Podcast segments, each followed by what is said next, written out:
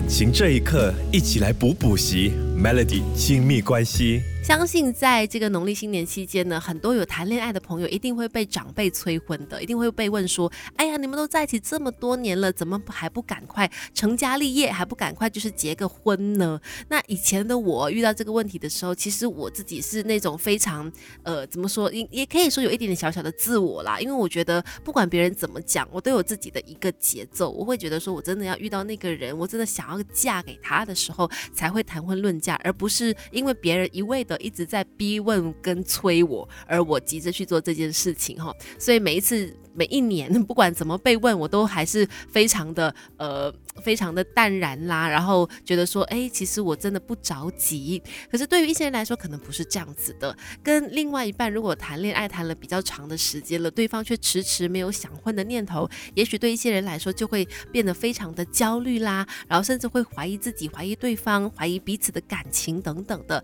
可能还会因此而大吵架啊，影响了彼此的感情，徒增自己或者是对方的心理压力。哈，其实说到什么时候要结婚要成家，我觉得两个人的心里一定会有一个数，有一个日子的，就跟随自己的心就好，反而千万不要被社会文化价值所绑架。魔镜啊魔镜，想要恋情修成正果，该怎么做？听 Melody 亲密关系告诉你吧。今天在 Melody 亲密关系就谈到说，哎，有的时候是不是真的到了年纪就要结婚呢？真的值得来思考这件事情。嗯，不要被社会文化价值给绑架，应该要问问自己是不是真的，呃，跟这个人合适，是不是真的，呃，适合跟这样的人呢走入婚姻？我觉得这才是一直需要呃去跟自己沟通的事情，而不是说因为旁人的不断的催促啦，或者是旁人的标签，把你标签为哎大龄女子了，再不结婚的话就没有。人要你了，然后这么晚结婚，要生小孩又难等等，拿各种的这些条件来去束缚你哈，